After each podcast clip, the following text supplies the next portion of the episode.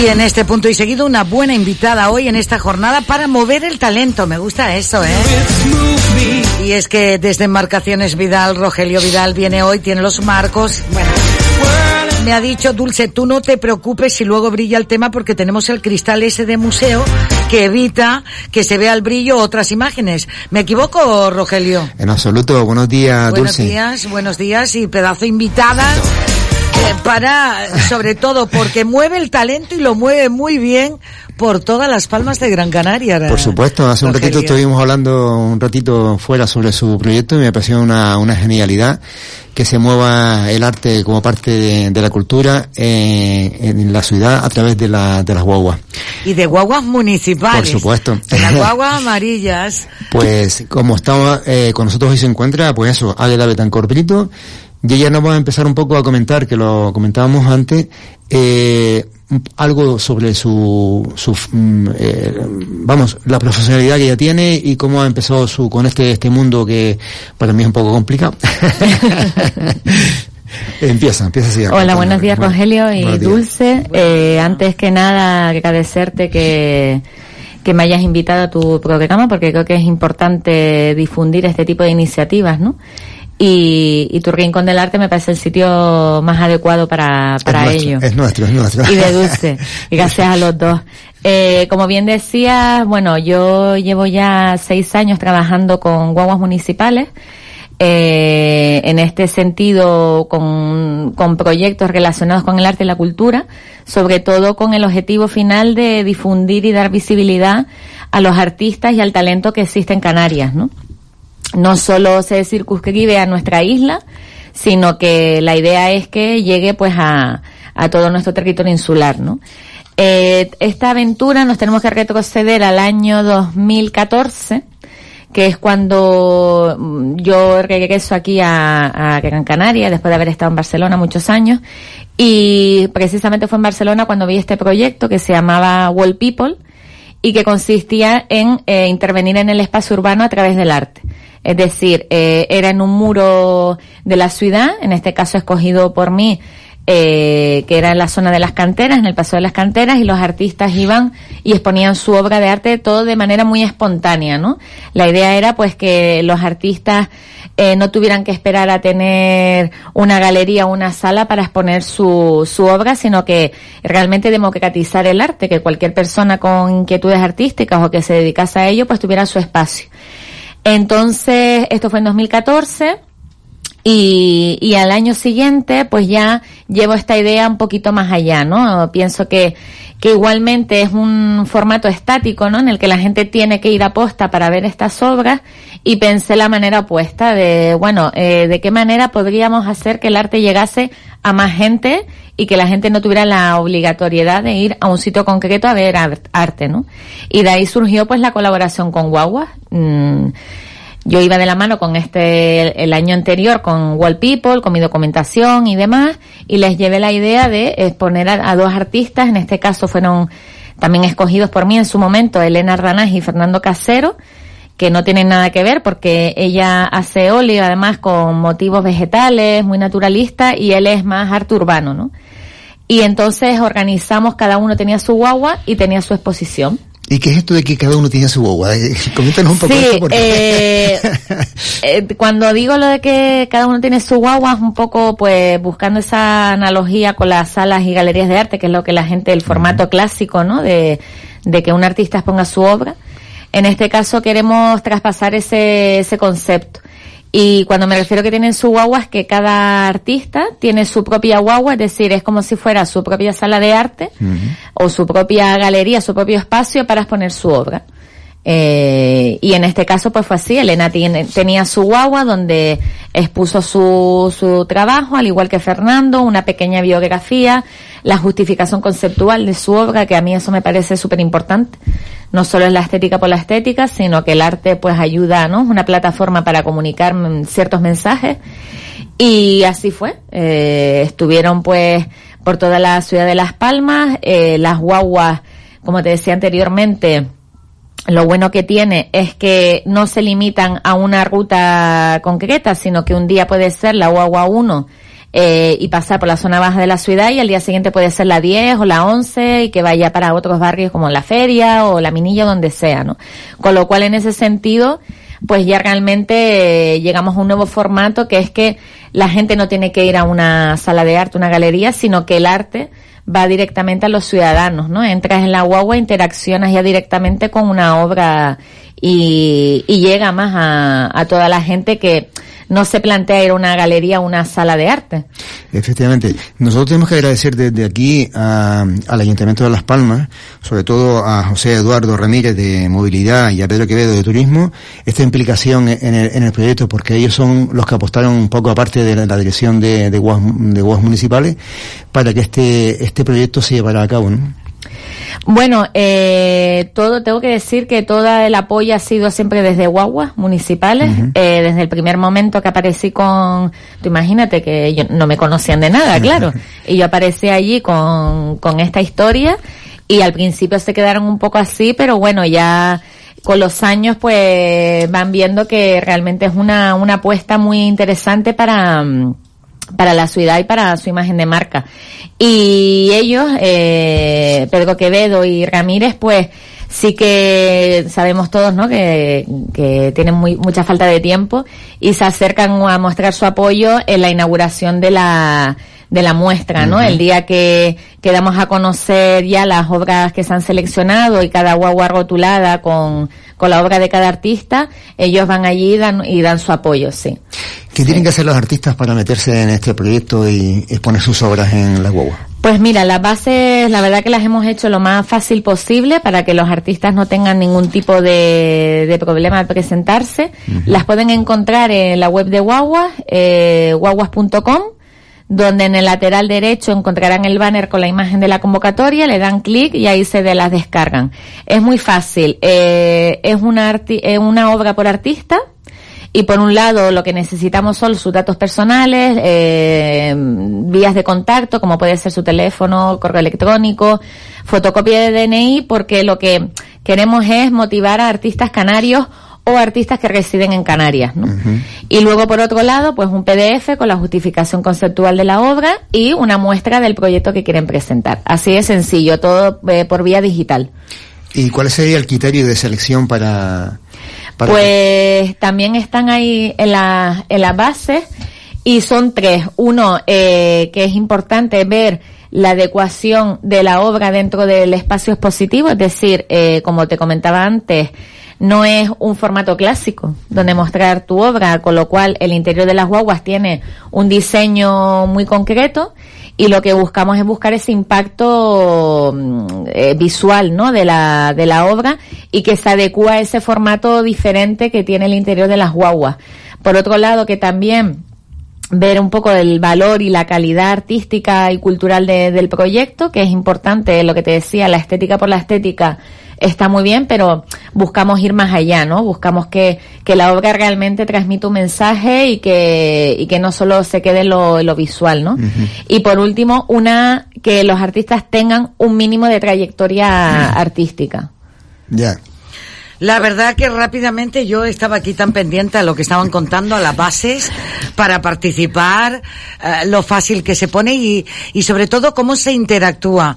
Eh, La guagua pasamos en un recorrido, eh, a de repente encontrarte con alguien conocido, a encontrarte con una obra de arte. Sí. Y, y oye, eso te hace pensar, no todos vemos lo mismo en esa obra de arte. Eh, puede ser tanto fotografía como pintura plástica. Sí, eh, no cerramos a ningún tipo de disciplina por el hecho de que, eh, como comentaba, es un formato distinto.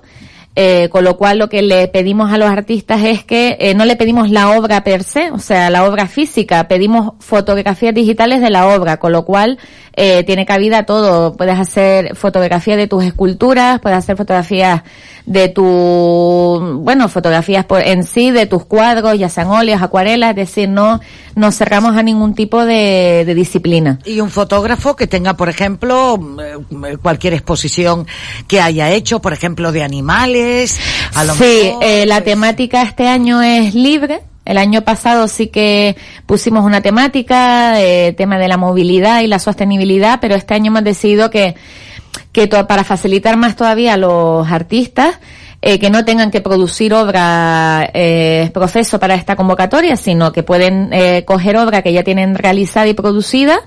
Y, de, y como te decía, que para mí es importante que tenga pues ese, esa justificación conceptual, ese hilo, hilo narrativo que, que aúne y que dé coherencia a toda la, a toda la obra. Y además que la guagua se convierta e, en un pequeño museo, porque claro, uno que la utiliza para moverse, para hacer trasbordos y demás. Oye, quieras o no subir, no solamente está en el móvil, para estar comunicado, para escuchar la radio, para leer la información, sino que en la guagua te aporte también algo más y te aporte arte, eh, igual que hay en otras mm. grandes ciudades, espacios que vas por la calle y están los artistas haciendo obras en ese momento, eh, la guagua municipal y la guagua amarilla es algo tan nuestro en la ciudad de Las Palmas de Gran Canaria que, por cierto, Águeda Betancor Brito, me viene a la mente, cuando, cuando esté la metro guagua en marcha, ¿esto se va a mantener? Hombre, yo espero que sí. Si Guagua sigue dando su apoyo como hasta ahora, pues todo va a ir para adelante, ¿no? Porque realmente que creo que asociar una, una marca, ¿no? Una imagen de marca, una empresa, eh, a temas culturales y artísticos, lo único que va a dar es positivo, ¿no? Eh, la gente está ávida de, de cultura y de arte realmente, ¿no? Lo que pasa que siempre como que hay parte de la sociedad que cree que, que el arte es algo elitista o algo solo accesible a, a, pocos entendidos, ¿no? Y yo creo que no es así. El arte al final es algo que, que a ti te hace sentir y te remueve cosas por dentro. Da igual si mm, no, no has ido nunca a una exposición como si eres un entendido en la materia, ¿no? Yo creo que, que eso es lo que buscamos, que cada, cuando entres en una guagua te conmueva, vea la obra, te impacte, que investigues sobre el artista, porque esto es importante. En todo momento los artistas tienen visibilidad, se les pone sus redes sociales, eh, se le pone una pequeño, una pequeña biografía de ellos, con lo cual, en fin, tiene, tiene ese acercamiento no solo a la obra, sino al propio artista que está detrás, ¿no? Eh, aquí ha ido y, y, rueda por toda la ciudad dentro de las sí. estas obras artísticas de esos artistas, eh, bueno, muy variopinta y disciplina. Sí. Eh, dime una cosa, ¿y la historia de guaguas municipales se ha movido dentro de la, de la guagua también con fotografías que había una exposición fotográfica en las casas consistoriales que daba un repaso? Sí. Guagua, eh, pues ahora mismo tiene varios proyectos relacionados de, de, de en otras disciplinas, ¿no? En otros claro, tipos está de celebrando el 40 aniversario, si no me equivoco. Sí, exacto y ha tenido pues otra otra eh, eh, tipo de proyectos no relacionado con el arte por ejemplo hacen eh, un concurso fotográfico para niños expuso una artista una fotógrafa hace unos años mm, Ana Fernández creo que se llama haciendo fotografías sobre cómo interaccionaban los usuarios con las guaguas en fin, que se han involucrado en varios tipos de, de proyectos. Yo no tengo nada que ver, yo solo tengo que ver con, con este talento. Con Mueve tu talento, Mueve sí, tu talento. que es la segunda edición este año con este formato. Anteriormente he trabajado con ellos siempre en este sentido de exposición dentro de las guaguas, pero con, con otros formatos, ¿no? Y, y, bueno, espero que, que siga para adelante. Águeda, ah, nos llama la atención, por ejemplo, en la fotografía, como bien decías, la presentación cuando se hizo y demás, pues oye, contar con los concejales de movilidad, sí. de turismo y demás, tanto con el señor Ramírez, José Eduardo Ramírez, o con el sí. señor Quevedo, Pedro Quevedo. Eh, yo imagino, eh, ¿cuál fue la respuesta? Porque en la, la fotografía habla mucho como el arte, y tanto la cara de Pedro Quevedo como de José Eduardo Eduardo Ramírez, ¿verdad? Eh, miran como queriendo decir, oye, eh, qué logrado está esto para ir en la guagua. Sí, la verdad. No sé, me transmite eso. Sí. Es como si viéramos un cuadro y tú me dices, Dulce, a mí este cuadro me transmite esto, y yo te diría, pues, Águeda o Rogelio, a mí me transmite esto otro. Entonces, claro, estoy viendo esta imagen de ellos el día de la inauguración, y es que la cara, la expresión, habla como queriendo decir, oye, qué resultado, ¿no? Sí, estaban encantados, la verdad, porque como te decía, eh, aquí hay mucho talento, ¿no? y, y por desgracia pues lo, las oportunidades que tienen o las plataformas con las que cuentan los artistas para exponer son, son bastante limitadas. Entonces ver que todo el talento reunido en seis guaguas en ese formato que, que además es bastante impactante visualmente porque están situados en la zona superior de las guaguas y entras y se te van los ojos ahí, ¿no? Y la verdad que la respuesta de ellos fue, pues fue abrumadora porque estaban encantados, entraron en cada guagua y con cada, cada guagua, cada obra estaban, vamos, ensimismados. Así que imagínate que para, tanto para los artistas como para mí, para guaguas, pues, pues es un, es, te da seguridad en que lo que estás haciendo realmente a la gente le llega, ¿no? Alfredo, se aprecia Alfredo también en algunos vídeos que hay en las redes, sí. cómo va él explicando sí. lo que, su exposición y su trabajo, claro. Sí, eh, para mí es importante las relaciones personales, ¿no? En este caso con los artistas, porque como les comentaba antes fuera de antena, eh, yo soy fotógrafa, bueno, hago fotografía, expuesto en, en varias colectivas, no aquí, sino fuera. Y bueno, pues cuando estás un poquito en ese terreno, ves lo que no quieres hacer, ¿no? Es decir, eh, que a veces se le trata a los artistas pues un poco, bueno, sí, nos importa tu obra, pero tú eres un vehículo para conseguir lo que quiero, que es exponer, ¿no? Eh, para mí es importante que los artistas se sientan cómodos, se sientan respetados, tanto ellos como su obra.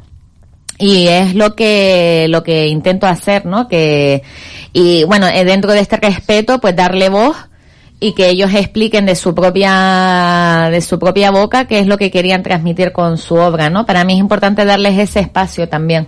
Y para ellos, eh, no sé, debe ser un plus esto de ir en, en la guagua, ¿no? De, de, de ver sí. la exposición con, con de, esta fotografía porque se ve la calidad de las fotografías sí. también, ¿eh? De hecho, pues uno de las artistas que tuviste aquí, Pilar Boullosa, me, me decía que que lo que más ilusión le hacía era que muchos conocidos eh, se le acercaba y decía, ay Pilar, el otro día estuve en tu guagua. Qué bueno. En tu guagua. y claro, ella estaba, bueno, tú imagínate un, un símbolo, como decías tú, de tan intrínseco en nuestra cultura que es las guaguas municipales. La guagua amarilla. La guagua no. amarilla, eh, vamos, inolvidable, ¿no? Indiscutible, un, un, un, elemento muy, muy característico de nuestra isla pues que transporte tu obra y que la gente te diga, oye, que vi tu obra, que, o gente también, otra Mercedes Ley también decía, sí, sí, sí oye, pues me está siguiendo un montón de gente, gente que me ha reconocido a través de mi obra en la guagua. En la guagua. Fíjate tú que cosa más ¿Sabes? importante, ¿eh? mm. que esto genera comunicación y críticas en, en, en, una en una sala que se mueve y que todo el mundo ve. Y no solamente eso, sino que comentabas antes, ese móvil desaparece para que la gente contemple esas obras sí. y además puedan co comunicarse y hablar de esa obra. Eso es muy importante. Sí. Eso es una cosa que han conseguido ustedes que es muy interesante. Eh, yo la verdad que les felicito y, y, es verdad, porque el, el, arte ya no solamente es un arte elitista como está, ha pasado de aquí para atrás en, en Canarias, ¿no? Sino que incluso eh, esto es una, una, un, una, una, sala más que se ha abierto y sobre todo en movimiento, donde, sí. donde se presentan muchos talentos, y se han abierto eh, muchísimas salas de exposición. Pero esto me parece una genialidad, porque genera esa implicación del, del usuario de la, de la guagua con, con el artista y vamos, y con, con municipales. ¿No te parece? Además, eh, según datos recogidos, ¿no? De principios de este año, 2020, eh, anualmente hay cerca de 38 millones y medio de usuarios y usuarias que viajan en guaguas. Con lo cual, esto se traduce en público potencial para ver esas obras, ¿no? O sea, un número así de, de, visitantes en una galería de arte es impensable, a no ser que vayas a una feria tipo Arco en Madrid, sí, pero sí. en una sala no hay esa cantidad de visitantes, con lo cual eh, estamos hablando de una visibilidad bastante importante y lo que decías, ¿no? Esa interacción con la obra directamente y con el artista, con que no esté físicamente ahí, está porque hay una parte de su de su identidad, de su biografía, de sus redes sociales que allí mismo inmediatamente puedes meterte si tienes curiosidad en el perfil de del artista y seguir investigando, ¿no? Entonces creo que que se quitan muchas barreras al hacer estas exposiciones en este tipo de formato que son en el interior de las guaguas. Mueve tu talento, qué bien suena eso, ¿eh? y además porque es real y se mueve y rueda eh, y va de un lado a otro. Por supuesto. Vamos, vamos. Si Las Palmas de Gran Canaria, la periferia diríamos, se va a una de las colinas, se va a la zona de la periferia y luego lo que me ha gustado es cómo interactúa. Si hoy vas en la línea 1, mañana puede estar en cualquiera, en cualquier otra de las líneas. Oye, yo mm. sé que tú haces buenas fotografías también, Agueda. Eh, bueno, no sé. ¿A qué no se esperaba? No se lo esperaba. sí, sí, sí. Yo creo que no. Para mí la fotografía siempre ha sido, bueno, y el arte en general, ¿no? Como una vía de escape, ¿no? Eh, un refugio donde cuando no estoy muy bien, pues me, me gusta refugiarme ahí, ¿no? Hace tiempo ya que no, que no me dedico, o sea, no, no, no invierto tiempo, por desgracia, en producir más obra fotográfica, porque al final el día a día y el trabajo pues te, te consume, ¿no? Pero bueno, sí que quizá lo más destacado de, de mi parte de como fotógrafa hace, mm, pues creo que fue en 2012 en Santander se hizo un, un festival internacional de arte donde no solo había fotografía, había diseño de moda, había escultura y demás, pues fui seleccionada con una obra fotográfica, ¿no?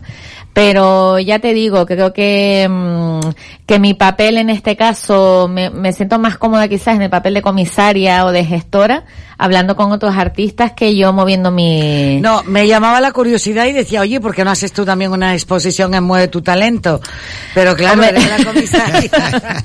no se puede. Yo, vamos, eh, participaría de cabeza porque desde fuera y desde dentro, gracias a los testimonios, ¿no? De con los artistas seleccionados del año pasado, realmente es una oportunidad, una oportunidad de, de dar visibilidad a tu trabajo y no esperar a ser seleccionado para una galería o una sala de arte, ¿no? Aquí intentamos quitar a todos los intermediarios posibles y que sea algo directo y así como crudo, ¿no? Ya directamente a, a la gente, a la ciudadanía y, como decía, democratizar el arte, que creo que es importante. ¿Y quedamos cuánto tiempo está esa exposición rodando? Eh, bueno, la, el término para inscribirse, la gente para que participe es hasta el 10 de marzo, que es martes, si no me equivoco, y luego eh, las exposiciones estarán hasta septiembre de este año. Ah, qué bueno. Sí, que coincide con la Semana Europea de la Movilidad, que es en septiembre también, a mediados, me parece.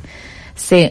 O sea, que estamos hablando pues de prácticamente seis meses, una cosa así, aproximadamente, que están las exposiciones moviéndose, moviéndose. Pues apostamos para que esto continúe, este proyecto. Sí, yo también. Porque la vida visualiza, visibiliza todo. Claro. Sí. vamos, da color a la guagua, da vida eh, una manera de conocer a los artistas y, de que ese talento se mueva y que se vaya moviendo dentro de esta ciudad. Fíjate, sí, es ¿eh? importante que cada vez tienen más, más proyección y más, más guaguas.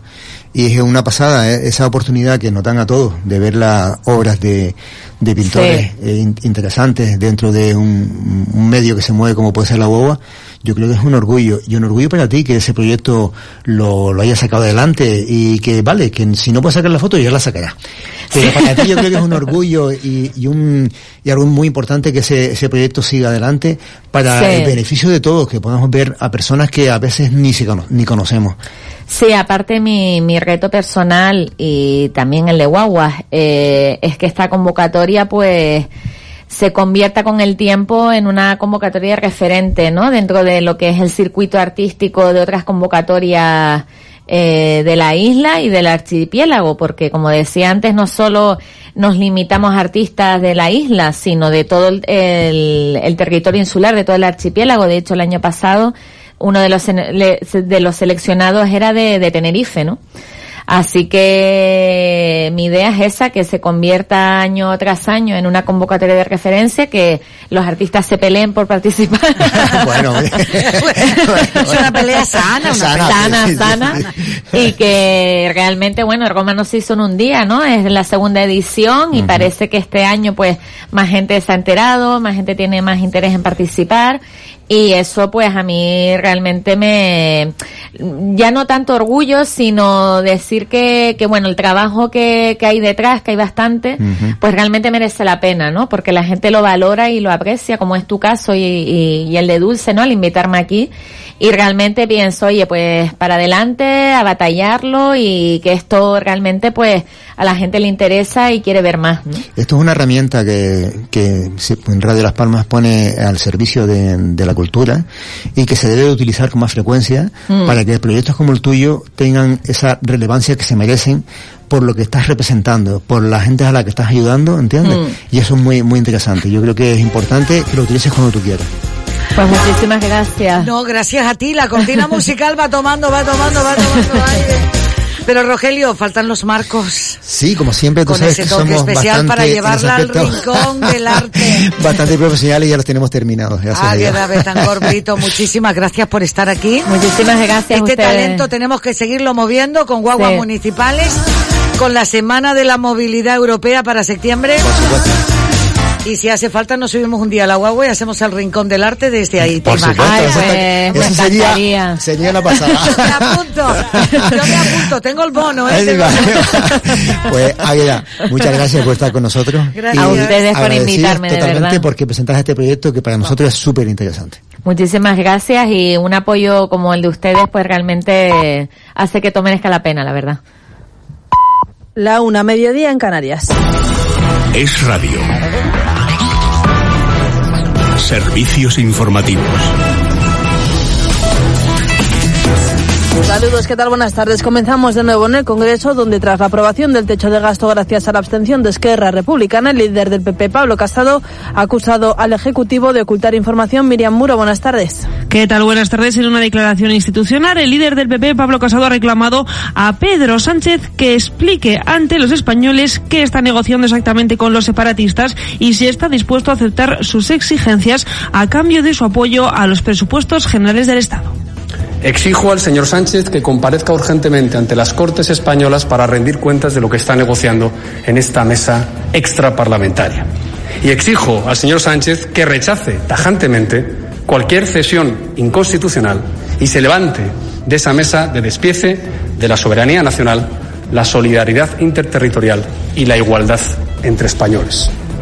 Casado acusaba a Pedro Sánchez de romper de forma irresponsable, ha dicho el consenso constitucional, y ha afirmado que nadie le votó para esto en las elecciones del pasado 10 de noviembre, ya que en campaña Pedro Sánchez prometió otras cosas como prohibir los referéndums ilegales. Gracias, Miriam. Palabras de Casado en el Congreso, donde también Junts per Cataluña han explicado por qué finalmente han votado no al techo de gastos, Esmeralda Ruiz. Lo que dicen en Junts per Cataluña es que el gobierno debe desvincular lo que ocurra a nivel político respecto a esa mesa de diálogo con los presupuestos y básicamente le dicen al gobierno que por una primera cita en la Moncloa, a cambio no le van a regalar la continuidad de su legislatura, que ellos esperaban un gesto en el último minuto, de ahí al menos eso es lo que ha dicho Ferran Bell, que hayan jugado con la abstención, pero después del no en esa votación, Laura Borràs ha sido muy contundente, que el gobierno se comprometa a pagar sus deudas eh, con Cataluña y después ellos negociarán o no los presupuestos. La cuestión es tener presente que hay que desvincular, y lo ha dicho claramente Ferran Bell en su discurso, la mesa de negociación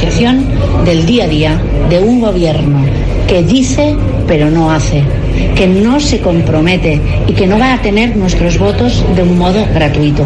Lo que no puede ser es tener que mendigar lo que el gobierno debe de pagar. Todo en el día en el que se publica un nuevo barómetro de CIS que mantiene al Partido Socialista en cabeza mientras el Partido Popular sigue bajando. Así, si ahora se celebrasen las elecciones, los socialistas ganarían con una estimación de voto del 30,9%, similar a la del mes anterior. En segunda posición figura el PP con un 18,9%, tercero Podemos, cuarto Vox y quinto Ciudadanos, que sube esta vez hasta el 8,1%. Y pendientes además de la evolución del coronavirus en España, los 12 casos conocidos a primera hora de la mañana, se suma otro en Cataluña que acabamos de conocer y otros dos más en Madrid. Estos contagios, los de Madrid además, serían como el de Sevilla de personas que no han estado en ninguno de los países en riesgo ni tampoco habrían tenido contacto con gente que haya viajado a ellos. Así lo han explicado desde la Consejería de Sanidad madrileña. Lucía Guadalupe, ¿qué tal? Buenas tardes. Buenas tardes, Alicia. Estaríamos hablando de dos pacientes que presentan ya otras patologías previas. El primero de ellos de 77 años se encuentra grave en la UCI e ingresó en el hospital el 15 de febrero y el segundo es un paciente de 50 años que se encuentra estable y aislado en planta e ingresó el día 24. Como decías, desde la Dirección General de Salud Pública no descartan que se trate de un contagio local, ya que ninguno ha viajado a zonas de riesgo de contagio. Según ha explicado Yolanda Fuentes, directora general de Salud Pública, Ahora, siguiendo los protocolos establecidos, se están realizando los estudios de contacto de ambos casos. Estamos haciendo dos cosas. Primero estamos haciendo el estudio de los casos para ver sus antecedentes epidemiológicos, porque ya sí que sabemos que ellos no han viajado, pero saber si han podido tener alguna relación con algún caso en el tiempo que, ha transcurrido hasta que han desarrollado síntomas. Y por otra, por otra parte tenemos que hacer el estudio de los contactos que ha tenido, tanto a nivel de profesionales del hospital como a nivel de familiares y entorno laboral. Y aparte la evolución de los dos pacientes que se confirmaron ayer en Madrid es buena y siguen ingresados en régimen de aislamiento en el Hospital Carlos III. Gracias, Lucia. A pesar de estos nuevos contagios, el director de emergencias sanitarias ha vuelto esta mañana a llamar a la calma Verónica Jorro. Sí, Fernando Simón ha reiterado que no tienen evidencias de que se tenga que cambiar de escenario que a día de hoy es de contención. Además, ha insistido en que están valorando constantemente la evolución de la situación por si es necesario pasar de un escenario a otro. Actualmente estamos en un escenario que se llama de contención. Contención quiere decir que a priori y a la espera de todas las informaciones que tengamos, no tenemos transmisión comunitaria descontrolada y no tenemos entradas masivas de casos importados.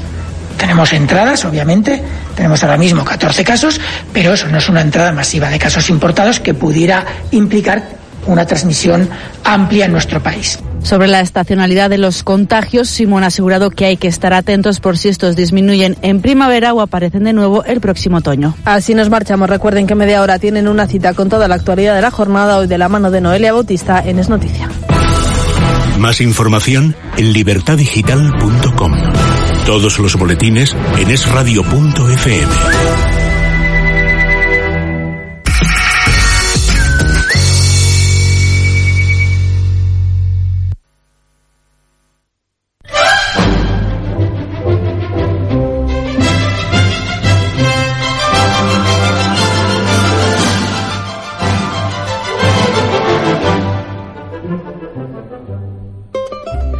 Bueno, tomamos la palabra a la vuelta del boletín informativo y te vamos a recordar esto. Hola, soy Juan Carlos Montenegro y te espero todos los martes a partir de las 6 de la tarde en nuestro espacio Urbe Inmobiliario. Conoceremos todo lo relacionado con el sector, compraventa, alquileres, leyes, herencias, hipotecas. Escúchanos en el 91.1 de la FM.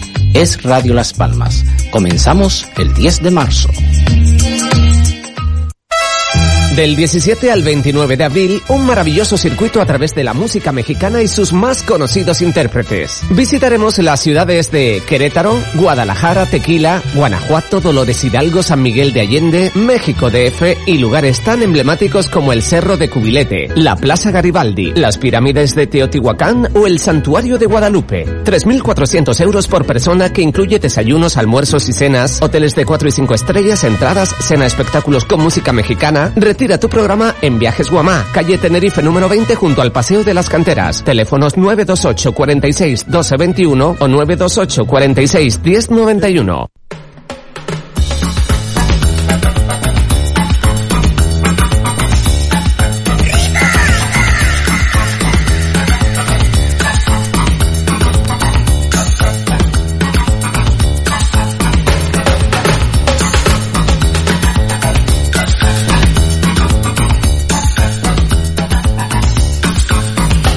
Cuántos carnavales sonando esta sintonía. ¿Cuánto, Frank? ¿Cuánto, Gustavo? ¿Cuántos, cuántos? Esto es carnaval. Buenos días. Buenos días. Ya lleva ya unos cuantitos años ya. Érase una vez un carnaval y un programa de carnaval. Así comienza el cuento, ¿no? Sí, y, sí, sí, y esta fábula que cada día es diferente por los invitados, por la información, por la programación. Pero claro, dentro del mismo Fran Riveros y Gustavo Méndez. Oye, ¿cómo, ¿cómo estaba el parque también con esas murgas infantiles ayer? Ahí, bienito, bien, muy bien, ¿eh? y era un día laboral. Sí. Y hoy, hoy también a las cinco y media se llenará con la gala de la integración. Sí. Que es de esa gala que, que yo invito a que a quien no ha estado nunca que vaya y la vea. Porque el, mérito, el mérito y el, el esfuerzo del trabajo que hay detrás de los centros eh, de todos los centros que participan es, impresionante. ¿eh? Mm. Y vale la pena porque además la posibilidad de que todas las personas tengamos las mismas posibilidades para participar en una gala de la integración como es la de hoy. ¿eh? Y sobre todo lo que cuando lo ves desde, el interior, lo que cuesta, eh, lo que cuesta producir esa gala, que se, que se lleve a cabo. ¿no? Eh, tú fíjate que son casi 400 personas y que hay centros, eh, por ejemplo el CAF de Aruca, que mueve 20 o 30 personas con problemas de movilidad y mover 20 o 30 personas en sillas de ruedas, tras, por trasladarlas de Galdar, de Arucas, de los centros de toda la isla al, al escenario del carnaval capitalino es complicadísimo y es un esfuerzo digno de admiración. No, y el entusiasmo que pone. Sí, ¿eh? sí, sí. Eh, la verdad que merece la pena, porque yo creo que es de las, es, es la gala en la que notas cómo, cómo esa ilusión y cómo se divierten, en cómo tienes la diversión y en estado puro, ¿no? Que en otras no hay, no hay ese afán de competir, no hay, es, diversión eh, y pasarlo bien, ¿no? De eso se trata y lo bueno es que el carnaval sea para todas las personas.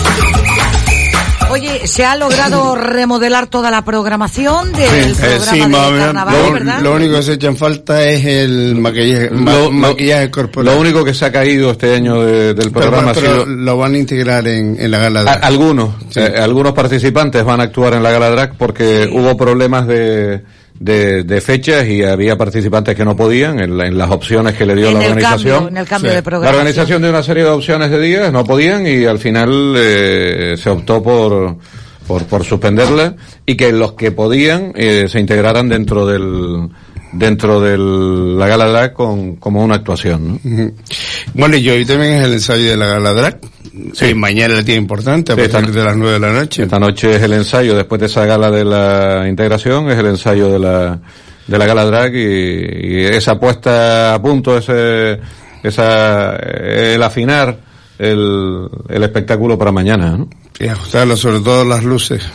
Eh, nos viene un fin de semana eh, intenso. Eh, arrancamos con esa gala drag mañana, cabalgata el sábado, eh, cabalgata infantil y entierro la sardina el domingo. Esto es un maratón.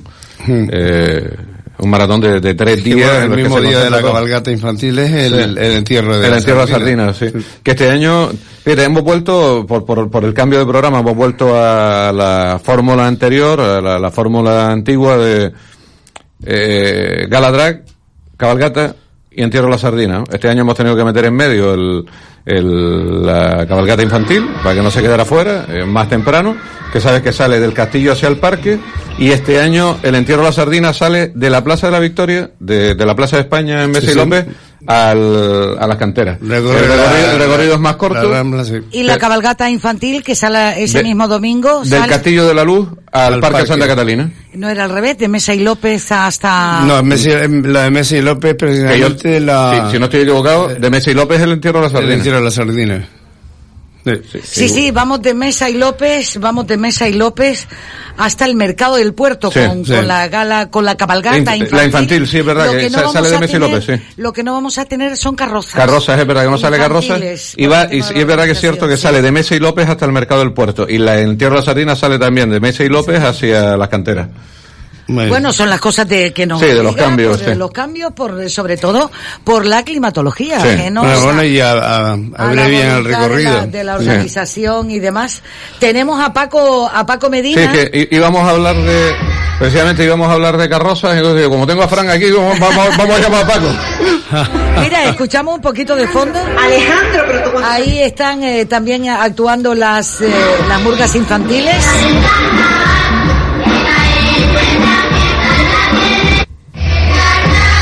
Buen momento de que se hayan recuperado también el concurso de murgas infantiles del Carnaval de las Palmas de Gran Canaria. Es que sabes lo que pasa, Dulce, que no hay no hay cantera siempre, entonces eh, son concursos igual que pasa con las comparsas infantiles, que hay años en los que hay en los que hay números y otros en los que no hay. Esto y no cuadra. Esto no cuadra, esto es así, ¿no? Pues mira, los lechoncitos, los viñetos de Kika, los baby chancletas, los legañositos, los trapasitos, los chachitos y los bisnietos de Sari Manches. Este año ha habido este, este, año ha habido bastantes, ¿no? O sea, esto, todos los hitos, todos los hitos, todos los hitos que a veces a veces no hay, cosa que no sucede con las adultas. Por, por desgracia. Bueno, tenemos un, un carrocero en, el teléfono. No, tenemos... Eh, Paco, buenos días. Eh, no, él lo dice porque la carroza es él. Sí, sí, claro. Sí, claro. Anda que, tú lo presides, venga. Que... Cuando veo pasar a Fran y a ver qué número lleva la carroza. Sí, y este, este año va a escorar a un lado, Paco. Destribó, destribó a la sí, Va, va destribó. Se va a terminar varado. Mira, eh, además hoy Paco tiene, le hacen una entrevista a Javier de Arriba en el Canarias 7, en el que habla de algunas cosas, antes tuve la oportunidad de leerlo, de algunas cosas de, de la historia de nuestro carnaval. El otro día cuando hablamos contigo, se me había olvidado, entre las cosas que se habían integrado, que se habían introducido en el carnaval de Las Palmas de Gran Canaria eh, del 95 al 96 y en adelante, eh, es verdad que, que el primer láser que pisó esta ciudad en un espectáculo público fue el del 95 con el cine. Señor. Que se me había olvidado. que después en esa gala, el mogollón de atrás, el mogollón que venía detrás de la gala del cine, eh, pinchó el señor Fran Rivero con Javier Angulo. Sí. Efectivamente. estaba, eh, estaba Chano Franquis en, sí, sí. En... Nosotros, el carnaval del 95 se inauguró con la Gala La Reina ah. y con Fran Rivero pinchando detrás con Javier Angulo. Javier Angulo que pinchó ese año y pinchó el siguiente y hasta ahí hasta, puedo decir porque... Hasta que pinchó por, del todo. Hasta que pinchó del todo, ¿no? Hasta que... Paco se acuerda... Pa Paco se acuerda... Bueno, le llamábamos de hecho el artista de escalerita. Sí, sí. Paco se acuerda que... Fue muy divertido, me acuerdo. Sí, no, lo pasamos bien. Lo pasamos muy bien. Yo, yo no me olvidaré nunca en el 96 que hubo un momento de pánico en el parque, Paco se acuerda, porque además Paco, cada vez que hay un acto o que hay algo, mmm, los que lo conocemos bien, Paco se pone malo. Paco además se pone malo y, y, vomita. O sea, cada vez que hay un problema, Paco termina detrás del escenario y lo sufre y entonces eh, eh, tiene, tienes que estar controlándolo porque oh, ya Paco se está poniendo malo. Y, y ¿te acuerdas Paco? Fiesta de la espuma, y la espuma llegando a la segunda planta de la torre. Sí. Y los padres sacando a los niños porque Javier Angulo Javier Angulo se le fue la olla con el cañón de espuma a los papás sí. los chiquillos echando a los padres los sí. y la espuma llegando ¿dónde llegamos? Sí, y los bomberos metiendo agua porque la espuma llegaba a la segunda planta de ay. la torre de sonido. Ay, ay, ay, ay.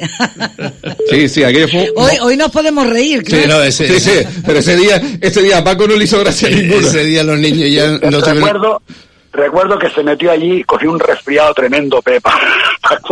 Sí, una semana más. Sí, sí, sí. A, sí. a los niños se, se puso mala. Y ese no, año... No los ducharon. Y ese año, que fue el último, eh, de Javier, en, en, en, los, en el Parque Blanco, se había centralizado la música de los chiringuitos, ¿te acuerdas, Paco? En una sí. botella gigante de Heineken o de Tropical, sí, no me acuerdo quién fue. Ahí era en una... la cabina. Sí, pues Javier cabreó a 15, 20 mil personas que estaban bailando los chiringuitos, intentaron volcar la botella, que era la cabina con la estructura. ¿Te acuerdas, Paco? Ay, ay, ay. Sí. No, Javier era, era un fenómeno. Javier era tremendo. Ponía el parque calentito, ¿no? Sí, el sí. Tipo... Pero calentito en todos los sentidos. En todos los sentidos, vamos. Eh, no, no, la verdad que el tipo era un monstruo. Sí, sí, sí. Pero bueno. No. Bueno, Paco, sabemos. Estamos haciendo abuelo cebolleta. Sí, sí. Mira, sabemos, sabemos cuántas carrozas más o menos tenemos el sábado. Más de 100 seguro. Hombre. No, no, ah, seguro. No, no perdona. Yo, yo, en esto, en esto voy a ser yo perverso. No, carroza, carroza no pasa de 20. Y, y lo demás son camiones bares. Y de 10. O de 10. De 10. Lo, lo, demás son camiones. En total tenemos un montón de camiones bares detrás y de contenedores llevando gente, pero. Bueno, Car por eso, por eso yo creo que siempre el concurso pues en torno a esos 10, 12 o 20, como dices tú, que pueden ser eh, espectaculares, ¿no? Sí. El resto es, pero esa es la diferencia de nuestras sí, sí, sí, sí, está claro. El, el coso apoteosis, este que vimos ya por la tele y tal, que es muy ordenado, muy este y lo otro, pero como siempre vamos diciendo y vamos presumiendo, y de hecho esa es la diferencia de nuestro carnaval, que lo apuntaba muy bien antes Dulce cuando se hablaba del carnaval de la integración. Este es el carnaval de todos, el de la ciudadanía, es una ciudad coño que se vota a la calle, como se vio el otro día con Juanes, a participar. ¿Y qué ocurre en, la, en la gran cabalgata? Que para mí es el acto siempre más espectacular. Hmm. Pues que se echa todo el mundo a la calle y bueno, subido en una camioneta, como estuvo, en una carroza más o menos, o en un camión grúa, pero bueno, lo importante es que es una, como decías tú, eh, va a girar seguramente entre 100, 120, 115, que es lo que viene pasando los últimos años, y, bueno, y eso es lo bonito, ¿no? Que, que, que, vayamos en este caso del puerto a Las Palmas, como decíamos aquí, desde la isleta a la zona de San Telmo, que transcurra todo con normalidad y que la gente sobre todo se lo pase bien, se lo pase pipa. Que además yo, yo Dulce quería apuntar que el jurado de las carrozas es el jurado más sufrido junto con el de las murgas. El de las murgas se come tres fases de murgas más la final, que son un montón de horas de parque, y el de las carrozas está desde las 5 de la tarde hasta las 1 de la mañana. Eh, ¿Viendo pasar carrozas? Viendo pasar carrozas en el parque. Ay, ay, ay. Sí, pero Carrozas se, y- se te hace menos. ¿eh? Sí, no, no, sí, se no, menos. eh, pero, pero que, que, Y además que, que que hay, que reconocerle, hacen sí, su- su pero que hay que reconocerle el mérito que tiene ese jurado, que es de los que, porque es de los jurados que no se nombran. Eh, pues Sí, como no, claro. o sea, ahí no se presenta, no se levanta, no se nombra, que, que, que es un jurado que todos los años eh, aguanta un montón de horas, ¿eh? Gente, gente a la que le gusta y además yo me divierto mucho, como tú sabes, y disfruto mucho viendo a la gente divertirse, ¿no? Porque mira que suelen disparate. Sí, sí. Además, todos todo se van a hacer la gracia frente al jurado, ¿no? Este- Claro, es, una- es divertido. Sí, sí, es, es la parte, es la parte en la más la que tú más disfrutas, porque a ti es verdad que, que es el día en el que mejor te lo Porque pasas. ves pasar de todo, ¿eh? Y la ocurrencia de esto. Mm. O sea, que- Hombre, hay- lo que pasa es que hay veces que se te hace monótono porque es la misma es la misma carroza eh, multiplicada por 20. Ah, bueno, sí, lo- lo- es la misma. eh, como- es la eh, misma, sí. o sea, en serie, la fabrica en serie. Paco, Paco tiene una palabra que además no es ofensiva, pues lo voy a decir, pero no, no, no lo hace ofensivamente, sino es ese punto en el que ya ves que la gente ya, la carroza lo que es, lleva un montón de gente disfrazada distinto encima, eh, con, con esas cosas que vas cogiendo de, de retales y te termina haciendo el disfraz y es, son escombros. Dice, otro mola. No, que no tiene sentido ninguno, ¿eh? Sí, sí, no, pero, pero bueno, pero, pero forma parte de esa, de, Ya, esa- ya, de- ya. de- de esa, En nuestro carnaval. de, de ese ya. sentido nuestro, ¿no? En nuestro carnaval, son carrozas que no tienen sentido ninguno. Pero lo, lo importante es lo otro, ¿no? Lo que la empresaria se divierta, salga de cualquier manera, se lo pase bien y, y luego está aquel, ¿no? Que llega desde el puerto a San Telmo y vuelve para atrás, vez caminando, como antiguamente, donde se ponía la tele y yo volvía para Para adelante y para atrás, lo ves pasar 20 veces. Sí. Esa es la diversión, ¿no? Esa es la, esa es la fiesta, ¿no? La- Y a, mí, sí, y a mí me impresiona algunas, ca- algunas carrozas que te llevan pues un kilómetro de gente detrás. No, sí, eso son... Eso, eso, eso. Yo- Bárbaro, ¿eh? Y eso que ya hemos perdido ese punto de las carrozas, eh, hubo una época de carrozas estrellas, ¿te acuerdas Paco? Cuando vino Carlos Gin, que Sí, cuando algunas firmas comerciales apostaban por, el por, por tal, y entonces tenías a Carlos Gin en una carroza y detrás dos kilómetros de, de, fiesta y tal, eso, eso ha pasado, o el, o la famosa carroza que hay del trío eléctrico, han habido carrozas muy bestias. Claro, es la música, es lo que mueve a la gente, ¿no? Y, y luego, por muy eso que vaya, en cuanto le sueltas la banda de gaeta o lo que sea, pues más barata, ¿no? Eh, y eh, eh, esa ya, insisto, esa es la diversión. Sí, oye, que, que por cierto, hay, hay que decirle a los, a los de las carrozas, cada vez que pasan por el jurado, te tocan el tema de la banda de Gaete, y el año pasado yo conté ocho carrozas que paraban eso- con, eso- con- con la banda. Eh, eh, eso es para intentar, eso es para intentar Parecía llevarse, que- llevarse a Paco al huerto, Claro, ¿no? no, ya lo llevar-. Llevarlo al jurado al huerto. Pero parecía que era una tabla de gimnasia. de eso, Sube, baja, sube, baja, sube, baja. Ah, que es la parte divertida. Por eso digo que las horas que se pasan ahí no son horas de sufrimiento, sino de, de hombre, te un poco, pero son de, de diversión y de... Lo, lo de- único, lo único, esto es una apreciación mía, eh, con respecto al año pasado, otros años, como estaba el jurado en el Metropol, era distinto, era más cercano, pero los años que ha estado en el parque, y el año pasado fue la vuelta al parque, eh, Paco, yo, si todavía está a tiempo, yo lo que sí intentaría es que el escenario esté más cerca de, de la parte de adelante, porque el año pasado el jurado veía las carrozas demasiado lejos. Efectivamente. No, pero es que, mm, sobre todo lo que prima y en este carnaval, y eso creo que ha quedado demostrado, ¿no?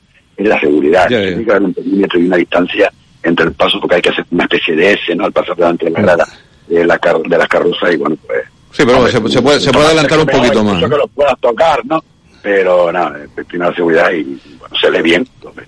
No es lo mismo estar metido en el salado, en el bacalao dentro, pero se ve bien, se ve perfectamente. Desde donde se colocó el año pasado la tarima, yo creo que se colocó. Fíjate, y uno, uno de los concursos, uno de los concursos que yo he hecho de menos es el de escaparates, ¿eh? que tuvimos algunos años fantásticos con el concurso de escaparates. ¿eh? Pero eso es, es- mm, volvemos a ver siempre, carnaval de la participación. Si la Sí, gente sí. no participa, Ya, ya está claro, está claro, que al final dejaron de participar.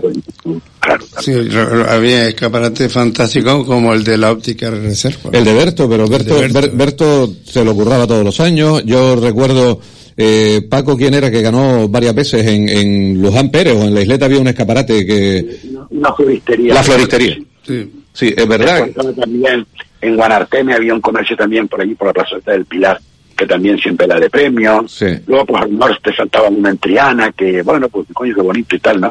Y el jurado, pues siempre valorando, ¿no? Porque había, no sé, muy, de muy buen gusto, era una, cosita mm. que, pues claro, eso es echarle tiempo, eh, dedicarle, porque era un escaparate, ahora que te ahí que se llena de polvo, yo, yo creo que es como todo, ¿no? Porque todos vemos la parte ya divertida, la juerga, el jolgorio, en fin, sí. torzarado, pero todo esto lleva tanto trabajo detrás, lleva en el, en, el ámbito que sea, en el concurso que sea, en, lo que quiera que sea, ¿no?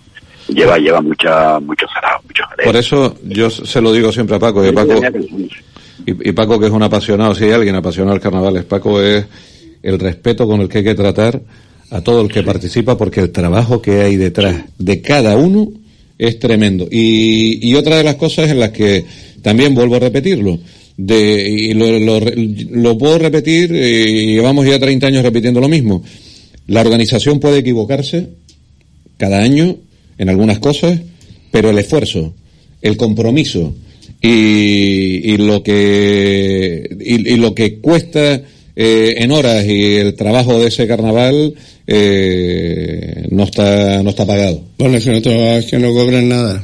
Pero, pero que, sí, pero, pero que, pero que tú dices, tanto el personal de la sociedad de promoción, eh, con sus luces y sombras, como en todas las organizaciones, hasta el último que, el último técnico de luces, el último técnico de sonido, la empresa de seguridad del parque que en estos dos últimos años ha sido impecable, pero impecable en su labor. No, mira, este porque año, es este impecable. Este los bomberos y sí. seguridad con, con el viento. Los el... funcionarios del ayuntamiento, que al final el, el poder eh, buscar el equilibrio entre tanta gente, que esto salga hacia adelante, Está claro que te puedes equivocar, que hay cosas que, como en todo, no, no consigues que le guste a todo el mundo, pero que, que el esfuerzo no, es tremendo no, ya, y que es de admiración. Mucha gente piensa que Paco está forrado como secretario. Sí, sí, sí, sí. Pues, ya, ya, lo dije el otro día. Paco, va, todos los, todos los años cambia de coche. Paco está forrado. A ver si el año que viene empiezan a cobrarme. Sí, sí, sí. Paco termina, termina el carnaval y que se hace un crucero, Paco. Esto, mira, eh,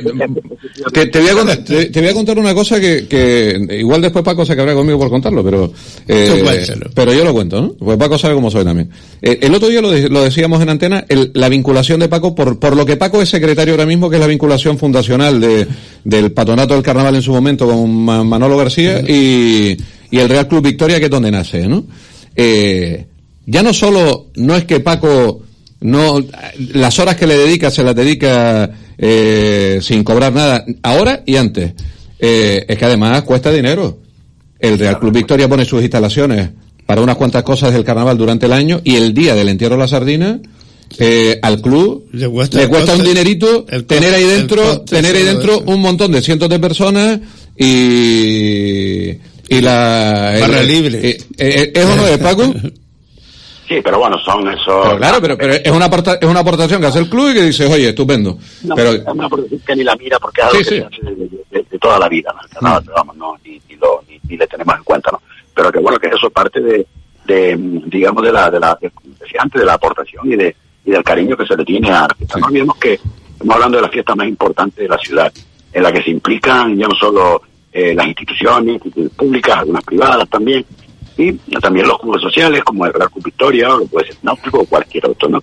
Yo creo que es parte de la responsabilidad social y bueno, de devolver también a lo, al resto de, de, de, ciudadanos, al resto en este caso de entidades como el Carnaval, lo que ellos te dan a ti, pues devolvérselo eh, de alguna manera también en, en, la medida de las posibilidades sí, de cada uno. Claro, pero yo, pero yo en, este, en este caso sí defiendo, en este caso sí defiendo lo mío, que también llevo con Paco y con Paco y antes con Antonio Padrón un montón de años la directiva del club, el, el esfuerzo Real Club Victoria no lo hacen otros. O sea, mm. vamos a ver, el, el esa facilidad con la que abre las puertas del Real Club Victoria a la Sociedad de Las Palmas de Gran Canaria, a la Sociedad del Puerto y al Carnaval, igual que pasa con las fiestas de la Naval o igual que pasa con San Juan, el, sin, en esto, lo siento, tú no lo puedes decir, yo sí puedo, pues en esto yo sí que no tengo por qué ser políticamente correcto. Eh, eso lo hace el Victoria, el Náutico no lo hace. El abrir las puertas alegremente es tarea de uno más que de otro. Es que el náutico es muy demasiado selectivo. También en la zona, ¿no? También en la zona es donde se... Ya, ya, pero independientemente de eso, y esto, ya te digo, tú no puedes decirlo, yo sí puedo decirlo. Muy bien dicho. Bueno, hay que decir que Paco es presidente del Real Club Victoria. efectivamente. Efectivamente. Efectivamente, cosa que dice mucho de los socios del Real Club Victoria. ¿Eh? Al final... ya, me estoy poniendo hasta colorado. Al final, que además está reelegido, reelegido el pasado año. ¿Otro sueldo más? En, en, en, en, Lord de Multitudes. Otro sueldo más que tiene Paco. ¿eh? Sí, sí. Otro, otro. Otro sueldo Paco, A Paco yo no sé. Yo te lo digo, mira, yo conociendo a Paco los años que lo conozco y a la familia, ¿eh? que es como si fuera mía, yo no sé cómo Isabel no lo ha llevado a la casa. Ay, ay, ay, ay, ay, ay. Más sí. una vez me, me, han puesto... Vez la maleta. Porque al final son la, la, la dedicación en horas al club, al carnaval, eh, a todo lo que Paco... Hay, mucha gente así altruista ¿eh? en, y, antes, antes, era más, porque Paco antes dedicaba horas a otras cosas, o sea, junto con, con el carnaval, con el club y con tal, dedicaba más horas a otras cosas. Una persona también que es dedicada totalmente al carnaval altruista es Carmen también. Carmen Robaina. Carmen Pero, Carmen es que le gusta. Es que, le encanta, tú donde quiera que ves un preguntar, verás una cámara enfocando a Carmen, pues ese ha hecho un personaje... porque siempre la cogen a ella. Sí, siempre la cogen a ella lo ves en la tele, ahí cogen a, Carmen. Yo no sé cómo se la arregla. Mira que es difícil, esto es una, esto ocurrió ayer, ¿cierto? Así, no sé en qué año, no recuerdo, hace ya 7, 8, 9 años. Se fueron todas las grupo de sevillanas del club, se fueron a la feria de abril. Miren que había el día grande allí, había gente de todos, bueno, artistas famosos y tal. Pues va a Telecinco y coge a Carmen Robaina. Pues. vamos, no había otra, aquella aquel recinto lleno de, miles de personas, pues van y cogen a Carmen Robaina. Sí, Carmen, y, Carmen, y Carmen tiene una relación especial con el carnaval, es lo que hablábamos el otro día. Paco tuvo la habilidad de hacer un equipo en el 95 Mm, muy cohesionado, de gente muy enamorada del carnaval.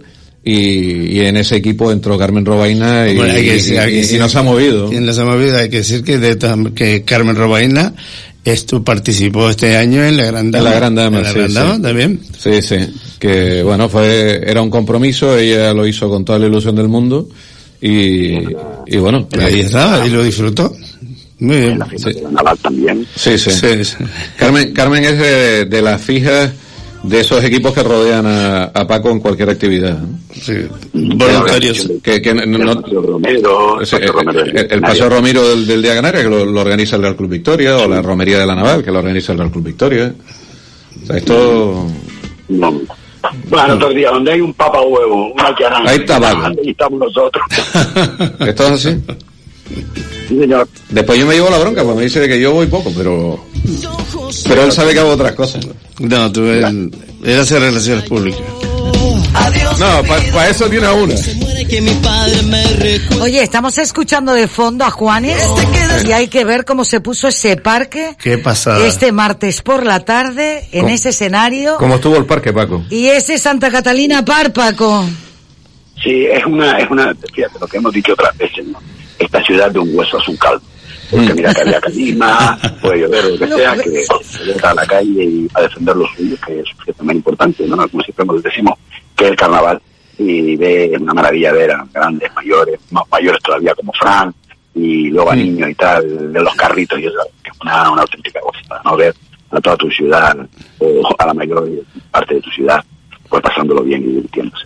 Yo, el martes, delante del escenario, eh, cuando aquello ya no cabía un alfiler, ni en Luis Morote, la trasera del parque Nicolás Estebanes, el parque viejo, aquello ya era, eh, se había sobredimensionado el, el número de personas, eh, con alguien que también lleva muchos años en esto, que es Marcial, y, y le dije, Marcial, si llega a estar y Marcial, el, el nombre de Paco para Marcial es otro, dice, estaría detrás del escenario vomitando.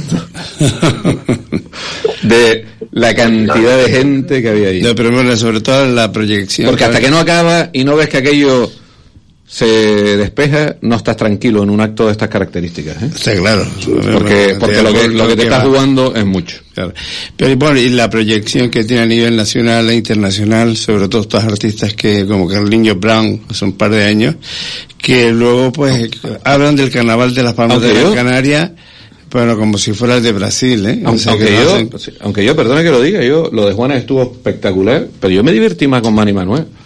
Ah, bueno, los, tres, los, tres, minutos de Mari Manuel me divertí un montón. No, nos hemos divertido mucho con Mani Manuel otros años. ¿eh? Sí, sí, sí, sí, Nos hemos divertido, esto, esto, era una broma, nos hemos divertido con todos los grandes. En los años 80. Nos hemos divertido con todos los grandes. Hemos tenido anécdotas con todos, con algunos eh, de un nivel y con otros de otro. Yo he visto a Paco cabreado porque y decir, ¿qué voy a hacer? Porque Oscar de León, después de cuatro horas no quería bajar del escenario y se metió un concierto de cinco horas y le dijo a Armonía, no vas a tocar, pues no me da la gana. Esto es lo que hay. y no había Dios que lo bajara. Hemos tenido de todo. Paco, mucha gente, muchísima gente, eh, sobre todo los amantes de la música y del carnaval, echan mucho de menos los grandes artistas que han desfilado por el los, Los latinos. Los latinos, porque aparte que crearon una escuela aquí para muchas otras orquestas también que, que copiaron bastante de ellos y se profesionalizaron. Pero eso... son los tiempos, ¿no? Que son cambiantes, ¿no?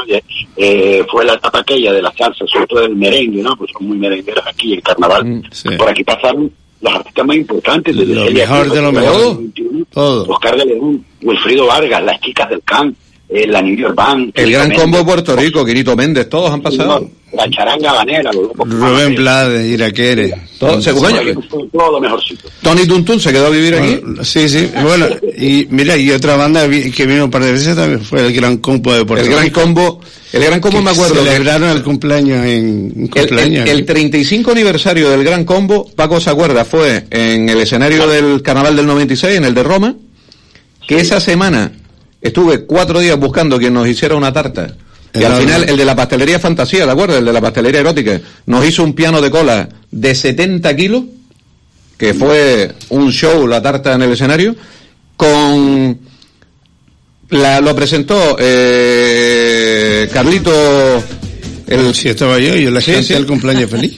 con, con Cristina Tárrega. Sí. Me acuerdo, Cristina Tárrega metida, embutida en un mono de látex turquesa.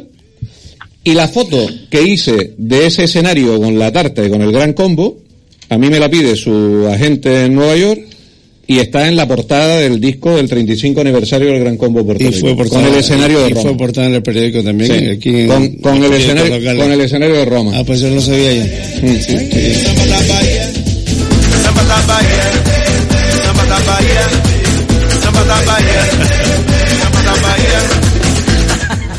Hoy quien recuerda con mucho cariño, no hay que más para tanta gente también. Bueno, bueno, y nos olvidamos de Lavillo, que también Lavillo ha estado unas cuantas veces. Bueno, sí, Lavillo, sobre todo en Tenerife. Pero fíjate, yo, yo quiero aprovechar que está Paco, porque Paco hizo un cambio ahí. Musicalmente el Carnaval de Las Palmas siempre funcionó muy bien.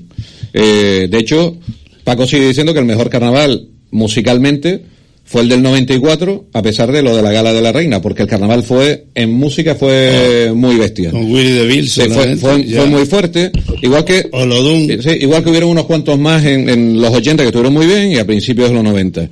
Pero el cambio de las orquestas canarias, eso sí fue eh, una visión en la que Paco interviene en el 95 y en el que hizo que los otros se dieran cuenta que esto era una escuela, que subir al escenario con los grandes implicaba que tú subieras y dieras un salto en calidad, de calidad. y eso aquel de, mogollones que empezamos a las 12 de la noche, eran dos horas de actuación de cada grupo y era de 12 a 2 una orquesta de aquí, por ejemplo Armonía, de 2 a 4 pues Car de León en la Internacional y de 4 a 6 pues Mermelada, que era la que cerraba. Los claro. no olvidemos que cerrábamos a las 6 de la mañana.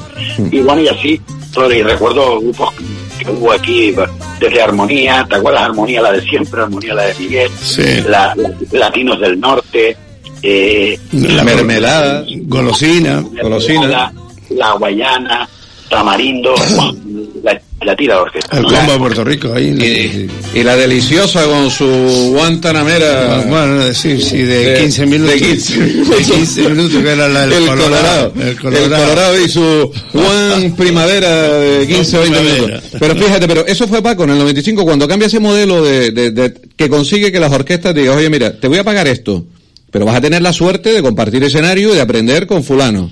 Y algunos lo entendieron, entonces en base a eso han crecido.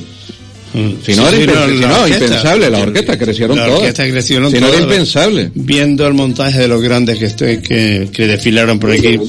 Recuerdo también que en 96, 97 y 98 llegamos a, a, plantear incluso un concurso de la canción del carnaval. ¿Te acuerdas? Sí, sí, efectivamente. El Salantón, Después aquel último trabajo para carnaval que hizo Sin Salera con el polvito, sí. Échense el polvito, con Latinos del Norte, en fin. El, el Sarandotón. Un pedazo sí. de orquesta, como eran grupos de bueno, te calentaban el Yo estuve, yo estuve de jurado en, en, la primera edición esa de la canción del carnaval. El, el Sarantontón, en la portada la hice yo. Sí. Esto fue todo. Aquí todo queda en familia, vamos. Estos son. Esto funciona así, pero sí, sí, lo de la canción del carnaval también es otra cosa que se perdió y que. Pero bueno, también porque los grupos son como son y, y la gente cambia y van evolucionando. Todas las orquestas son todas distintas menos una. Porque ahí sigue Miguel con su armonía. Sí, sí, efectivamente. Incombustible, él y Felo. sí, sí. Pues Paco, te, eh, ¿has oído hablar tú de la chichimurga? No, no la, la Chirisi, la Chirisi la conozco, he oído hablar de ella, pero no la, no la he escuchado. La, la chichimurga es chichimurga. la versión más, la versión femenina de la, de la, de la masculina, de la... He oído hablar de ella, pero no, lo he escuchado ni lo he visto. Pues está muy bien, ¿eh? Pues mira, vamos a tener el teléfono a Marta Díaz, componente de la de la Chichimurga. Buenos días, Marta.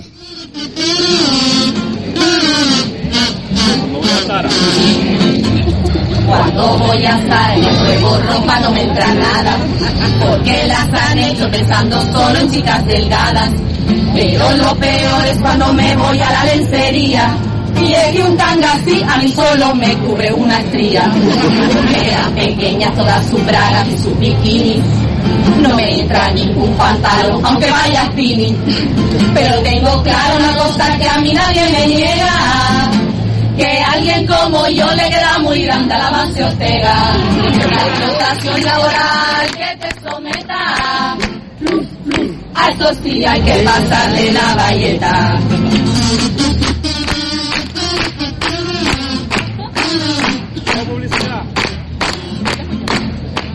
publicidad de higiene íntima femenina. Todo limpio y pulcro hasta las caras les ilumina.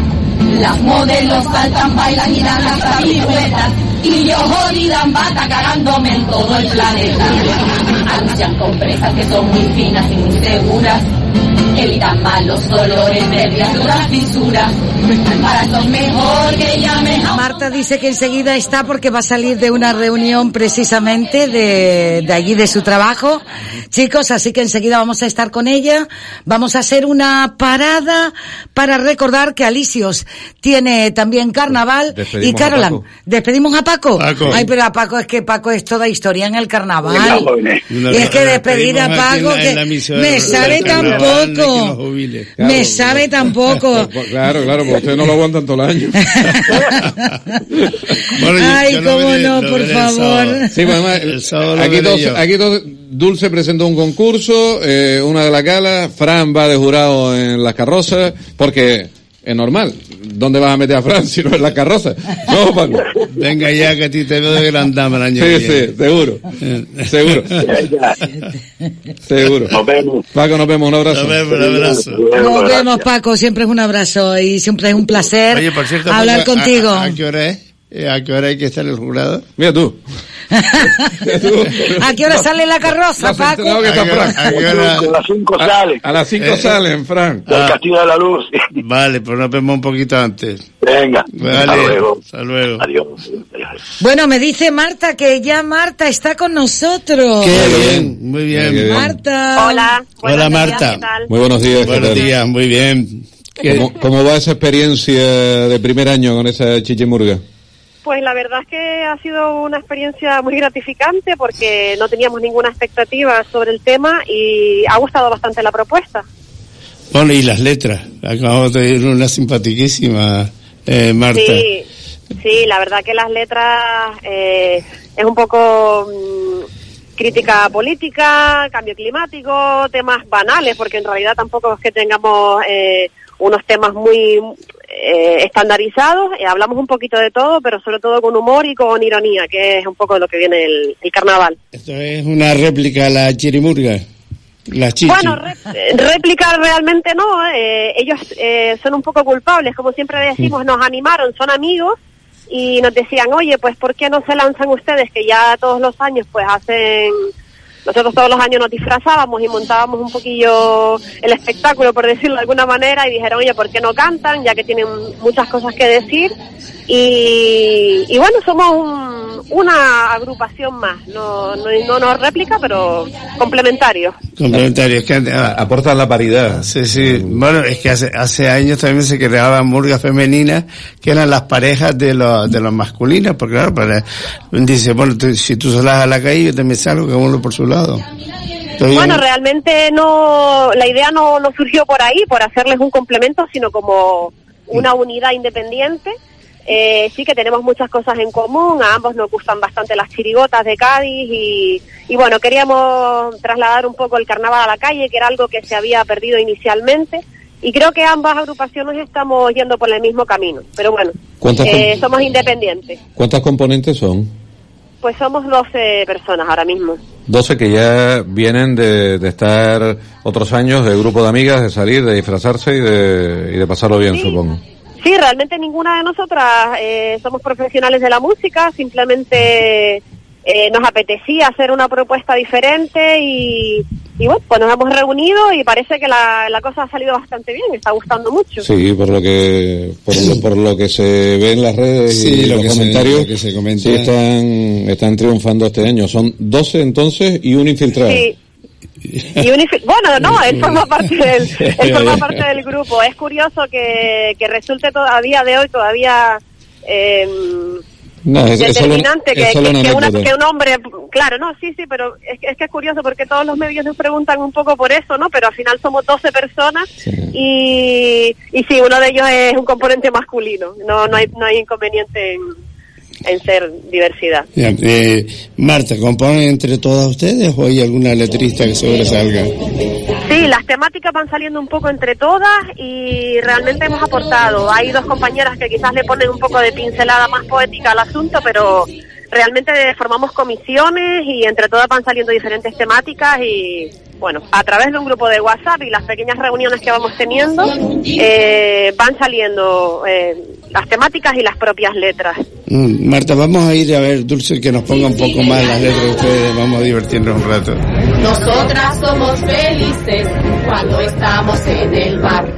Soñamos con un gin tonic, pero nos toca limpiar los vómitos de los guiris que se acaban de tajar y encima hacen balconing, pues ya se podrían matar.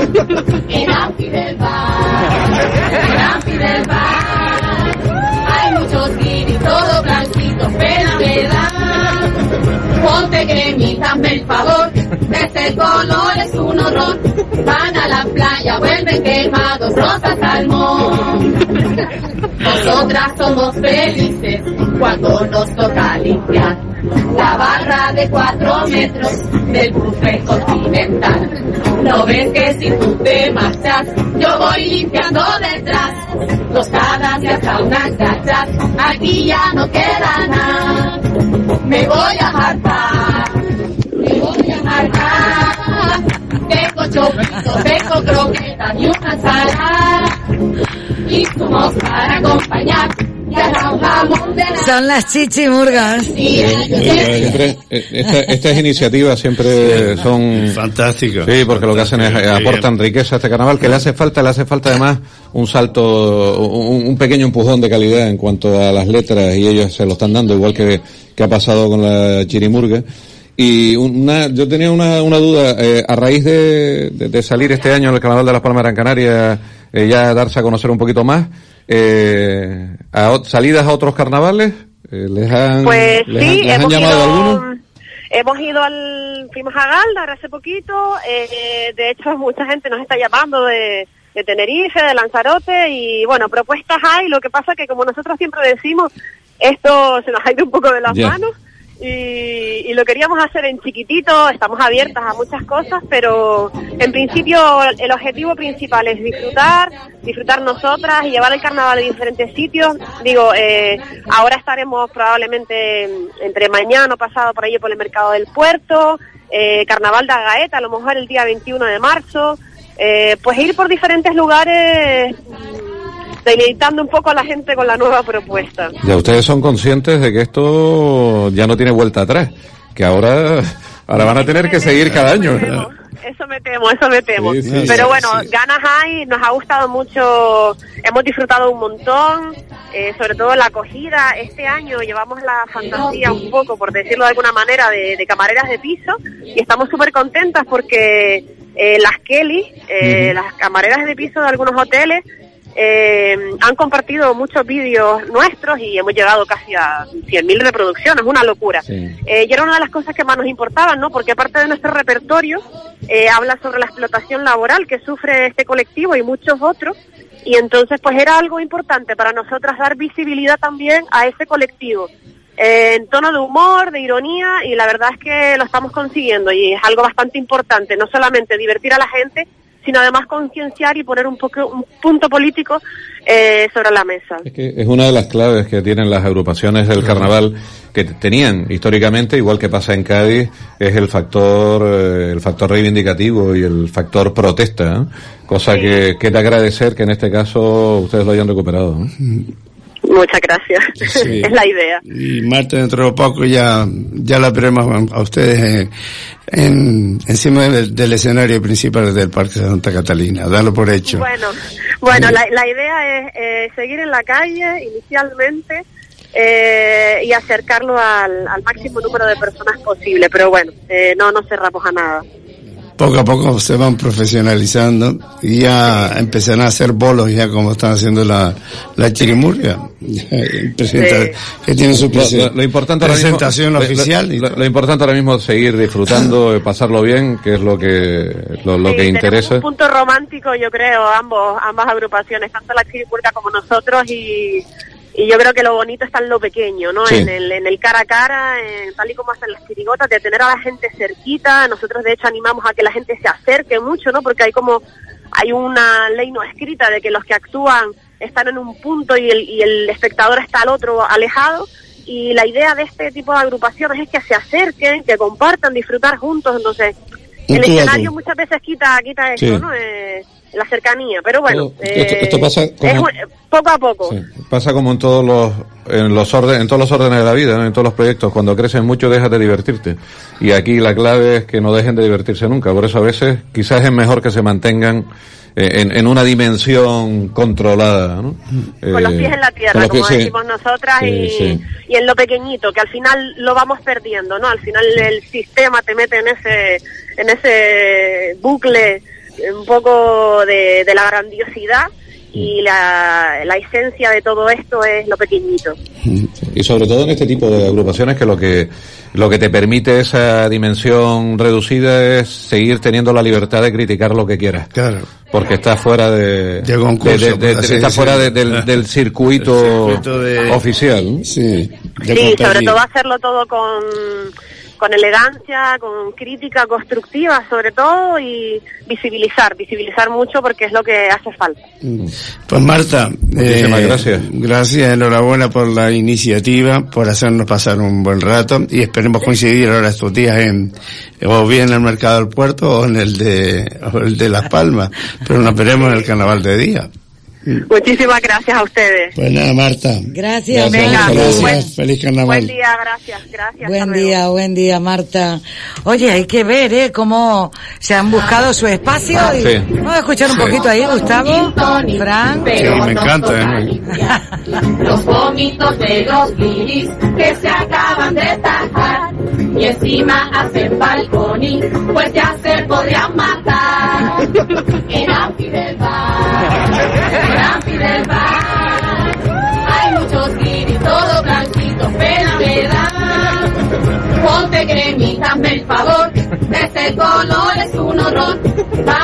playa, vuelven quemados, rosa salmón. Y además el aplauso de la gente ahí tan cercano como dice.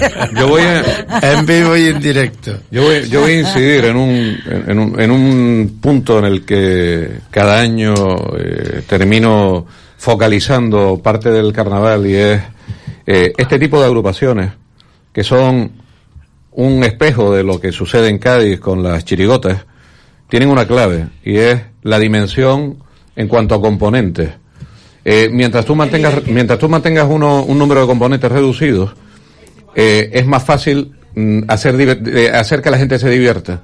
las murgas en las Palmas de Gran Canaria tradicionalmente no pasaban de 25 o 30 componentes, con lo ¿Y cual ahora? ahora hasta 90. Entonces, yo soy de los que mi propuesta desde hace mucho tiempo es que hay que limitar el número de los componentes de una murga, porque mientras más de 30 personas en un escenario, eh, cuesta entenderlo y es más complicado poder tener eh, eh, este tipo de, de, de temas y de, de, de, diversión que nos dan otros grupos con dimensiones reducidas. Incluso para la parte técnica. Para- eh, claro, eh, fíjate que tradicionalmente el Carnaval de Las Palmas, cuando una con una hamburga tenía 30 personas, tenías un micro por cada dos, eran 15 micros. Ahora tienes un micro por cada cuatro, con lo cual al final no se les entiende un, a muchos no se les entiende absolutamente nada, por mucho que se esfuercen, por mucho que intenten eh, vocalizar. Yo creo que ahí sí la organización tendría que dar una vuelta y que mi opinión es que 90 personas de máximo en un escenario es un disparate y que tendríamos que volver a reducir a que sean agrupaciones con 30, 35 como mucho, que ya Pero me parece... Tendrían que ser ya la base del... del- Claro, claro, no, tendría que ser la propia organización, porque si, si, nos, si nos retrotraemos a las murgas históricas, eh, desde Kika, Guanche, Totorota, Marchoso, o los Bancarotas, cualquiera, los Arandajos del Risco, no pasaban de 30. No pasaban de 30.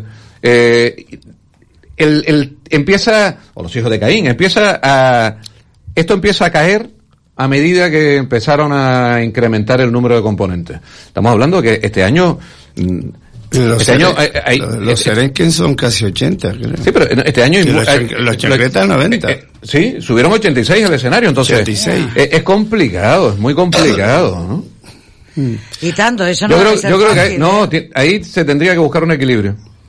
Bueno, eh, no nos queda mucho tiempo, Dulce y Gustavo. Hay que rendir un homenaje a, a Carmen Hernández, el rebelde con causa. La diseñadora del carnaval. Diseñadora del carnaval. Durante muchos años. Sí. Eh, muchos, muchos trajes de reina salieron en el Pere Galdós eh, con, su, con su sello. Con su sello. En el Pere Galdós y en el resto de la Fundadora de los Maracaibos. Sí, señor. En su momento. Una gran carnavalera.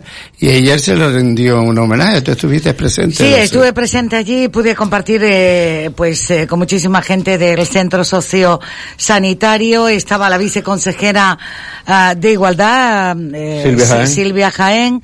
Estaba la consejera de Igualdad y Política Social del Cabildo de Gran Canaria, Isabel Mena. Mena. Estaba también el director del centro sociosanitario. eh, estaba Noemí, que, que era, es la psicóloga y la impulsora que ha compartido eh, con Carmencita, pues todas estas fotos que ella llevaba. eh, en este caso el director del centro sociosanitario, Alejandro. La gente no paraba de aplaudir. Aquello estaba decorado, ¿sabes con qué? Con material que ella todavía tiene, en su casa. que tiene de recuerdo, De sí, sí, plumas. Bueno, dice que está dispuesta a preparar a una señora en el centro sociosanitario eh, como candidata a reina de la gran dama el próximo año. Qué bueno. Pero bueno, mira, con una gana. Qué espíritu. Y estaban su- sus hijas, su nieto. Carmencita, ¿cómo has recibido este, vamos, este gran reconocimiento hoy en el centro sociosanitario? No me cabe aquí dentro. Me imagino. No me cabe aquí dentro. Pero es que, es que a lo largo de estos años, Carmencita, eh, con sus diseños, en calidad de modista, con sus hijas, con la familia, que siempre ha estado en el carnaval. Ahora estoy en un- una obra de teatro. Ahora está en una obra de teatro.